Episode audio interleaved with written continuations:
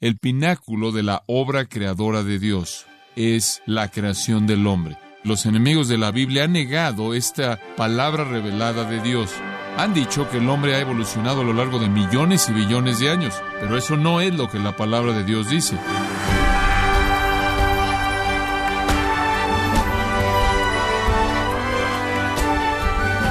Bienvenido a esta edición de Gracia a vosotros con el pastor John MacArthur. En 1999, un equipo de científicos por primera vez representó gráficamente el código genético de un cromosoma humano, llamado, a su avance científico, el primer capítulo del libro de la vida. Pero ¿sabía usted, estimado oyente, que el verdadero primer capítulo de la vida ha existido durante milenios? John MacArthur le muestra que puede confiar en la Biblia, especialmente en su capítulo de inicio. El título de esta clásica serie es La batalla por el comienzo, en gracia a vosotros. Antes de que el tiempo comenzara, Dios hizo una promesa. Él hizo una promesa de que Él iba a redimir algunas criaturas que Él haría y Él iba a redimirlas mediante Cristo Jesús. Él debió haber estado discutiendo entonces con el segundo miembro de la Trinidad la necesidad de una encarnación, la necesidad de una entrada en el mundo, la necesidad de sacrificio por el pecado y todo eso. Y esto fue planeado antes de que el tiempo comenzara. Ahora, lo estoy llevando antes de Génesis 1. Estoy llevándolo en el tiempo antes de que el tiempo comenzara, antes de que la tierra tuviera algún cimiento, antes de que hubiera alguna creación en los concilios de Dios. El plan estaba ahí y el plan era que iba a haber una humanidad redimida, que será creada y redimida, que sería llevada a la gloria mediante la encarnación y el sacrificio del segundo miembro de la Trinidad.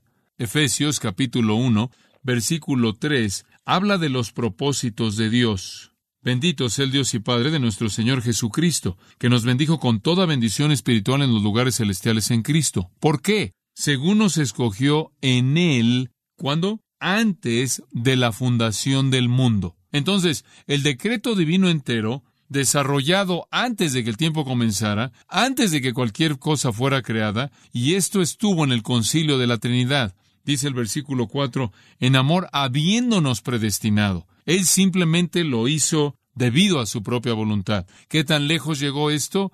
Bueno, el Padre dijo, voy a crear y redimir algunas personas, voy a dárselas al Hijo como un regalo de amor. De hecho, si usted ve Juan 6, y no voy a tomar el tiempo, y ve Juan 17, de manera repetida Jesús se refiere a todo creyente como aquellos a quien el Padre me ha dado. ¿Se acuerda de eso? Jesús en Juan 6 dice, Ninguno puede venir a mí si el Padre que me envió no le trajere.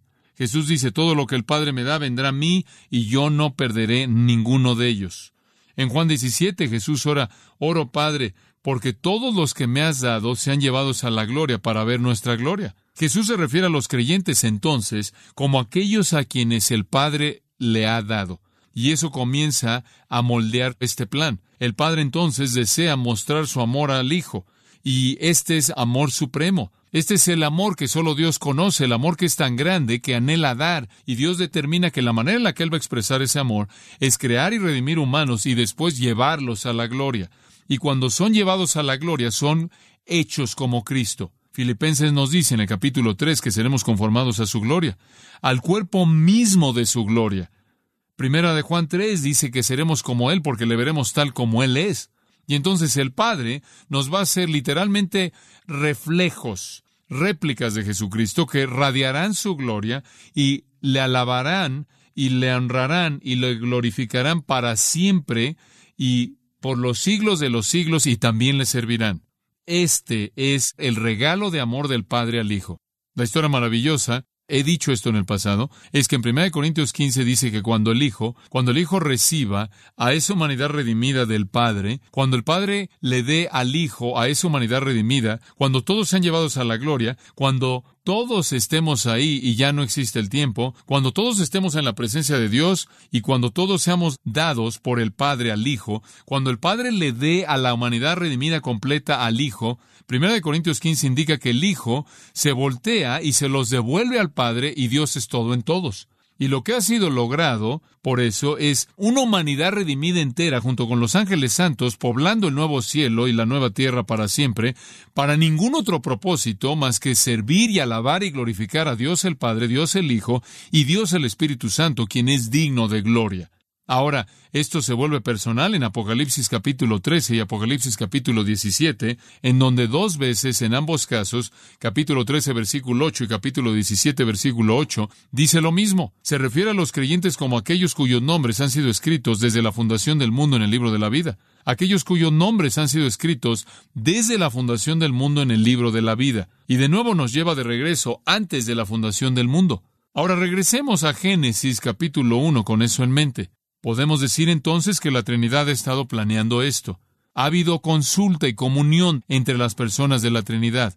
Se llevó a cabo mucho tiempo antes del día 6. Se llevó a cabo antes de que existiera eso, mucho tiempo antes. Se llevó a cabo antes de que existiera el tiempo. Se llevó a cabo antes de que hubiera alguna creación. Había un plan antes de que llegara a ser implementado. Y Dios ahora está diciendo, todo lo demás es impersonal para mí, todo lo demás se quema, todo lo demás perece, nada de lo que yo he creado dura. El universo entero va a ser disuelto, como Pedro nos dice en segunda de Pedro, se derretirá, los elementos se derretirán como calor ardiente. Y yo de hecho creo que va a haber algo así como ir hacia atrás, disolver la creación y la creación va a desintegrarse y va a haber una disolución atómica conforme el universo entero deja de existir todo se quema. Solo un componente en el universo físico dura para siempre y ese es el hombre, porque al final el hombre era lo que le importaba a Dios. Todo lo demás solo fue creado para proveer un mundo para el hombre en el cual él causaría que el hombre lo alabara,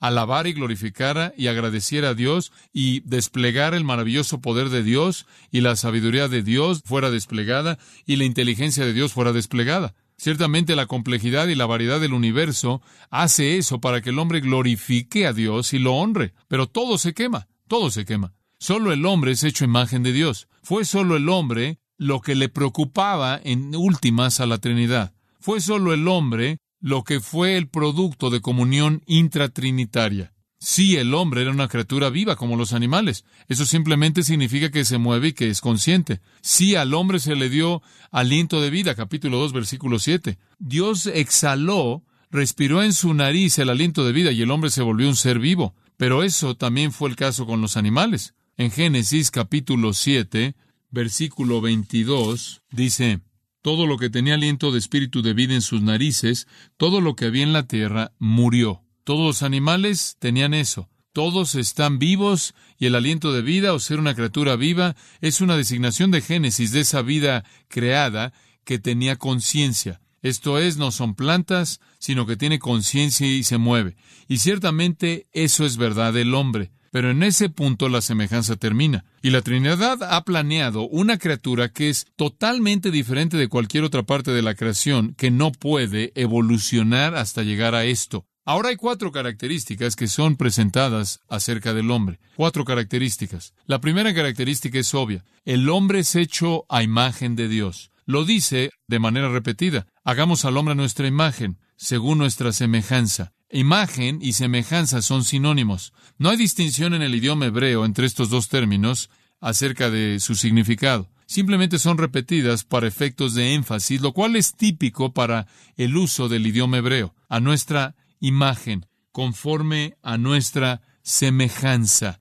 Lo mismo, versículo 27, a su imagen, a imagen de Dios, lo creó. Repetido de nuevo, cuatro veces somos creados a imagen de Dios. Ahora, ¿qué significa eso? Bueno, lo que significa realmente es importante porque lo que significa es diferente. Es lo que identifica la diferencia entre nosotros y cualquier otra cosa creada inclusive lo más elevado de los seres creados, los animales conscientes. La respuesta a esto es crítico y la respuesta de nuevo nos dice que el hombre no evolucionó. Eso es imposible. Usted no puede evolucionar hasta convertirse a imagen de Dios. Eso no es algo que se presenta en la genética. Eso no es algo que encuentre en una cromosoma. Eso no es algo que aparece en el ADN. ¿Qué es la imagen de Dios? La raíz de la palabra hebrea para imagen es selem y parece significar cortar o tallar.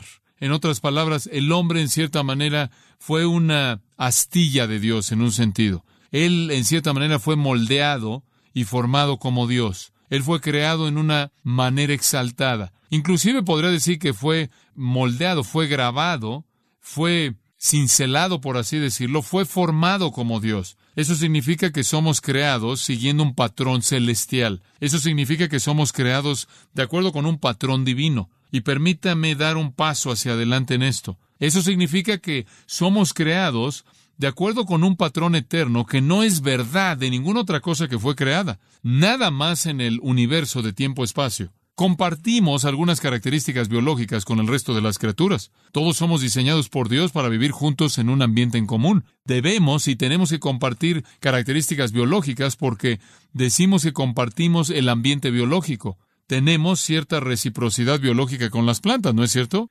Creamos dióxido de carbono y ellas crean que oxígeno, lo cual necesitamos. Tenemos una reciprocidad con las plantas porque nos las comemos. Tenemos una reciprocidad con los animales. Tenemos una reciprocidad con el agua. Tenemos una reciprocidad con el sol y la luna y las demás características de nuestro mundo. Entonces debemos encajar en un ambiente biológico y por lo tanto somos hechos del mismo material físicamente, pero no somos monos altamente desarrollados. Somos trascendentes en nuestra importancia porque literalmente hemos sido cortados y moldeados a imagen de Dios. Ahora, esto debe describir algunos aspectos de la naturaleza humana que no son compartidos por los animales, tales como conciencia de uno mismo. Los animales están conscientes, pero no son conscientes de sí mismos. Esto es, son conscientes, reaccionan a su ambiente, pero no saben razonar, no tienen la capacidad de pensar de manera abstracta, los animales no pueden, y eso ha sido probado de manera repetida. Por ejemplo, no aprecian, no valoran la belleza, lo estético, lo que es aestético, tales como sentir emoción, como ser moral, sensible en términos morales, y estar consciente en términos morales, y aquí está sobre cualquier otra cosa, sobre cualquier otra cosa, escuche esto, sobre todo la imagen de Dios indica la capacidad de relacionarse de manera personal con alguien más, especialmente con Dios mismo. Poder conocerlo, poder amarlo, poder obedecerlo, poder adorarlo. Permítame decirle esto. La médula de la imagen de Dios puede ser resumida por la palabra personal. Somos personas, somos personas. Vivimos y nos movemos en base a relaciones, relaciones. Entendemos la comunión, entendemos el amor, entendemos la comunión, entendemos la convivencia, entendemos la conversación, entendemos lo que es compartir pensamientos y compartir actitudes y compartir ideas y compartir experiencias con otros. Y esa es la razón por la que cuando Dios creó al hombre, Él inmediatamente dijo que no era bueno para el hombre estar solo. ¿Por qué? Porque la imagen de Dios es personalidad y la personalidad solo puede funcionar en una relación. Esto es la naturaleza de ser personal. La imagen de Dios es la capacidad de tener relaciones personales y, sobre cualquier otra cosa, de tener una relación personal con Dios. Y entonces es importante entender que cuando Dios dijo hagamos al hombre a nuestra imagen, Él nos presenta en ese punto el concepto de que Él es un Dios de relación y después nos creó en esa imagen o a esa imagen de tal manera que somos criaturas de relación. Ese es el punto. La imagen de Dios es la capacidad de tener una relación personal. Dios mismo nunca ha existido como un individuo solitario que está solo. Él siempre ha existido en una familia. Él es el Padre, segunda miembro es el Hijo, tercer miembro es el Espíritu. Como el gran San Atanasio solía decir en el siglo IV, el Padre nunca ha estado sin el Hijo. El impresionante misterio del origen de tener naturaleza de persona, del origen de la personalidad, es que el único Dios existe como tres personas en un ser o sustancia o esencia o realidad. Y esa sustancia, esa esencia, el ser de Dios involucra ser una persona. Y cuando Dios nos hizo a su imagen, Él nos hizo como personas, y esto es, nos hizo para tener relaciones. Ahora, ser personas, tener conciencia de nosotros mismos, por lo tanto, también ser capaces de tener relaciones. Si yo soy un animal y ni siquiera estoy consciente de que existo, ¿cómo puedo estar consciente de que alguien más existe? Pero si soy una persona y lo sé y existo y sé que usted existe y que Dios existe, Dios es una pluralidad. Dios existe en una relación trinitaria y yo he sido hecho para tener relaciones con otros. Ese es el aspecto ontológico, el aspecto de la naturaleza que es la imagen de Dios, personalidad y relación. También hay algunas cosas éticas, ya he hecho referencia a esto. Como persona que tiene conciencia de sí mismo, hay características éticas. Sé lo que está bien y lo que está mal. Entiendo la virtud, entiendo la moralidad, entiendo la justicia, entiendo el pecado, entiendo la santidad, entiendo la desobediencia y la rebelión. Tengo la capacidad de hacer lo que está bien, tengo la capacidad de hacer lo que está mal, tengo la capacidad para tener una comunión santa y amorosa con mi Padre Celestial, tengo la capacidad de conocer a Dios, de conocer a Cristo, de conocer al Espíritu Santo. También tengo la capacidad como persona en la imagen de Dios de saber lo que está bien, de saber lo que está mal, de saber lo que es bueno y saber lo que es malo.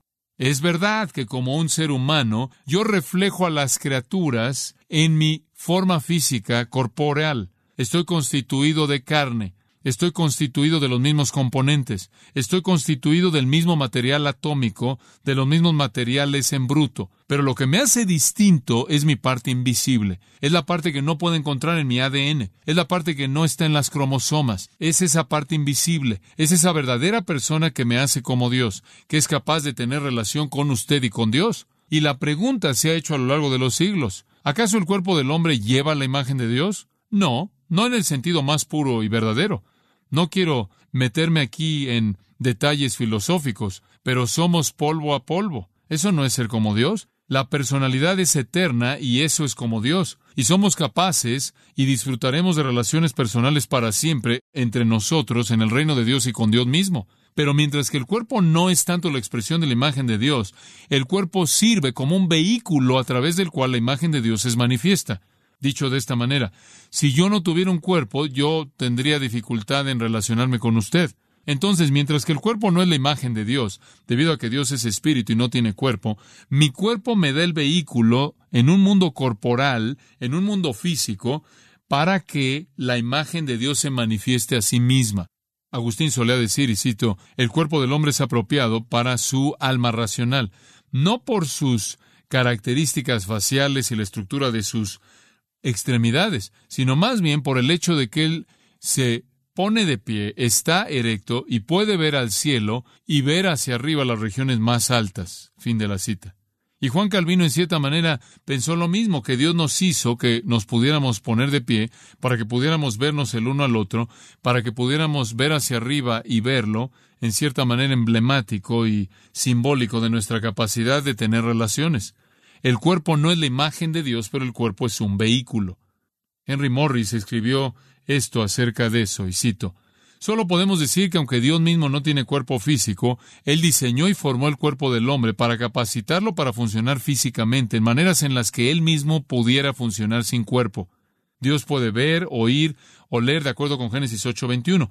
Él puede tocar y hablar, tenga o no ojos físicos, tenga o no oídos, nariz, manos o boca física. Además, cuando Él ha diseñado, ha determinado aparecer de manera visible a los hombres, lo ha hecho en forma de un cuerpo humano, como en Génesis capítulo 18, y lo mismo sería el caso de los ángeles. Son espíritus y hay ocasiones en las que se presentan, se manifiestan en cuerpo. Hay algo, dice Morris, acerca del cuerpo humano, por lo tanto, que es apropiado de manera única para que Dios se manifieste a sí mismo en ocasiones. Él debe haber diseñado el cuerpo del hombre con esto en mente. Y de la misma manera, Él lo diseñó no como los animales, sino con una postura erecta, con una, un semblante que puede mirar hacia arriba, capaz de expresar en su rostro ciertas emociones, sentimientos, con un cerebro, con una lengua capaz de expresar conversación. Y él sabía, claro, que en la plenitud del tiempo, cuando él se convirtiera hombre, en ese día, él prepararía un cuerpo humano para su hijo y sería hecho a la semejanza de los hombres, así como el hombre había sido hecho a semejanza de Dios. Fin de la cita. Bien dicho. Entonces somos creados a imagen de Dios, personalidad, relación, entendimiento de lo que está bien, lo que está bien y moralidad, lo cual es crítico para todas nuestras relaciones, particularmente nuestra relación con Dios. Por cierto, aquí hay simplemente un uso interesante de singulares y plurales. Versículo 26. Hagamos al hombre a nuestra imagen conforme a nuestra semejanza. ¿No es interesante que el hombre que es singular aquí se le da un pronombre en plural? Hagamos al hombre conforme a nuestra semejanza, y señoré. Versículo 27. Y creó Dios al hombre a su imagen. A imagen de Dios lo creó. Se hace referencia al hombre con un pronombre singular. Entonces se puede hacer referencia al hombre de manera singular o en general y, eh, o en un sentido general y plural. El hombre se refería a la humanidad. Dios creó a la humanidad, pero creó a la humanidad al crear al hombre primero y después a una mujer. Y los dos entonces se multiplicaron para hacer al resto de la raza humana. El hombre se refería a un solo hombre, como el capítulo 2 muestra. Adán fue creado primero, pero Adán es un término genérico que se refiere al hombre y a la mujer, varón y hembra. Esa es la razón por la que el pronombre plural es usado ahí.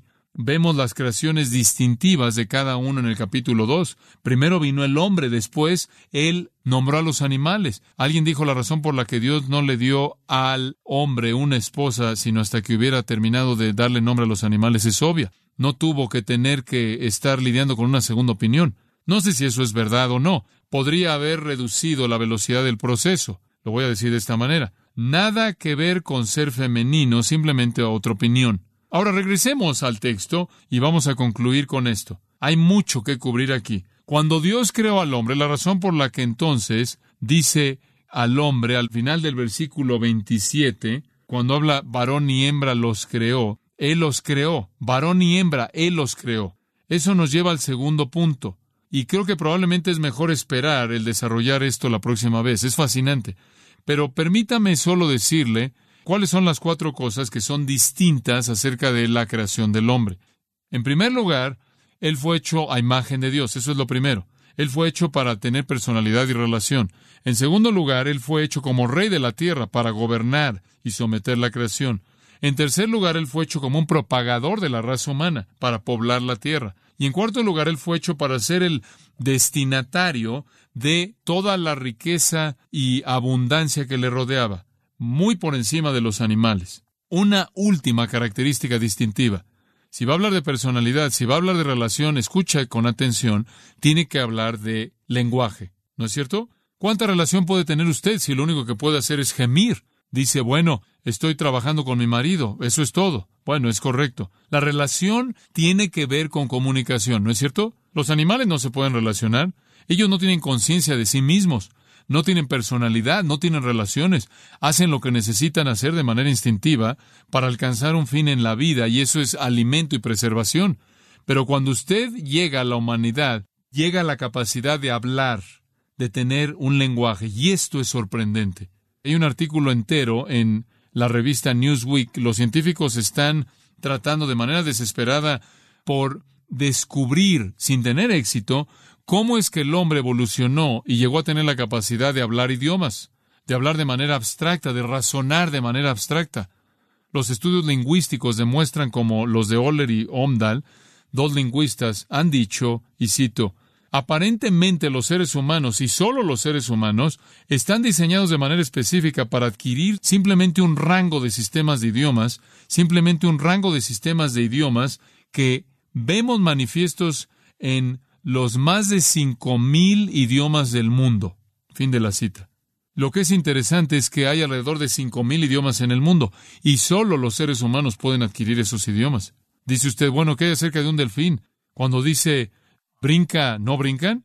No brincan porque usted dijo brinca y después de manera abstracta ellos entienden que esas letras forman una palabra que significa sube al aire. Hay un sonido que le da como resultado que un pez entre a su boca. Ellos aprenden eso. Y Oller y Omdal han dicho, y cito, la velocidad de la adquisición de vocabulario es tan elevada en ciertas épocas de la vida y la precisión y delicadeza de los conceptos adquiridos es tan asombroso que parece necesario concluir que de alguna manera el sistema conceptual con el cual los artículos léxicos están conectados ya está sustancialmente en su lugar. Fin de la cita. ¡Wow! Eso es lenguaje técnico para decir que hay algo que está pasando en la capacidad de razonamiento abstracta de un cerebro humano que demanda la adquisición del lenguaje para satisfacerla. Y todos comenzamos a ver eso con los niños, ¿no es cierto? Comienzan a hablar y comienzan a adquirir la complejidad de comunicación en el idioma. Noam Chomsky, quien es un gran lingüista judío, ha mostrado que la capacidad de aprender el idioma es dada al ser humano. Él demuestra que inclusive los monos de desarrollo más elevado son incapaces de lidiar con el sistema numérico o con cualquier propiedad abstracta del espacio o en general con cualquier sistema abstracto de expresiones. Chomsky habla en otras partes de que se dan a los humanos estructuras de mente y estructuras profundas que dan lugar a la gramática universal, escuche esto, que la cual es invariable entre los humanos. Y eso es verdad. Usted puede tomar cualquier idioma que existe y traducirlo en otro idioma que existe, porque los componentes estructurales del idioma son idénticos. Literalmente son parte de la tela de la imagen de Dios, de tal manera que aquellos de nosotros los seres humanos, que somos seres relacionales, con personalidad, se pueden relacionar, pueden conectarse. Todo el diseño está ahí. Por cierto, su investigación, este Noam Chomsky, acerca de la identidad única de las especies humanas con respecto al idioma, es tan convincente que no es bienvenido en círculos evolucionistas. Lo han etiquetado como un creacionista, lo cual él niega. A diferencia de los monos y otras criaturas vivas, la capacidad humana del idioma es una puerta a la esfera eterna es una puerta a la presencia de Dios y demanda el reconocimiento de que hemos sido creados de acuerdo con un patrón celestial para la comunicación, el uno con el otro y comunicación con nuestro Creador que nos hizo a su imagen.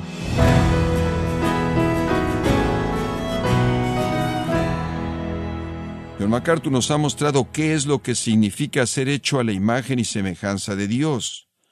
Parte de la serie La batalla por el comienzo, en gracia a vosotros. Y quiero recordarle, estimado oyente, que tenemos a su disposición el libro Adorar, la máxima prioridad, escrito por John MacArthur, donde nos enseña que no hay nada más importante que adorar a Dios y que la adoración es algo personal antes que público. Puede adquirir nuestra página en gracia.org o en su librería cristiana más cercana. Y también me permito recordarle que puede descargar todos los sermones de esta serie La batalla por el comienzo, así como todos aquellos que he escuchado en días, semanas o meses anteriores, en gracia.org. Si tiene alguna pregunta o desea conocer más de nuestro ministerio, como son todos los libros del pastor John MacArthur en español, o los sermones en CD que también usted puede adquirir, Escríbanos y por favor mencione la estación de radio por medio de la cual usted nos escucha en gracia a vosotros. Es importante conocer no solo el país y ciudad de donde usted nos escucha, sino también la radio. Para quienes contactan nuestro ministerio por primera vez, pueden solicitar una copia del mensaje de promoción sin costo alguno, un mensaje por oyente únicamente. Si usted vive en los Estados Unidos o Puerto Rico, escríbanos a Gracia Vosotros, P.O. Box 4000, Panorama City, California 91412. O puede escribirnos a través del siguiente correo electrónico radio arroba esto ha sido todo y en nombre de John MacArthur y del personal de este organismo, queremos darle las gracias por su tiempo y sintonía, invitándole para que nos acompañe en la próxima edición y juntos desatar la verdad de Dios un versículo a la vez, aquí en Gracia a Vosotros.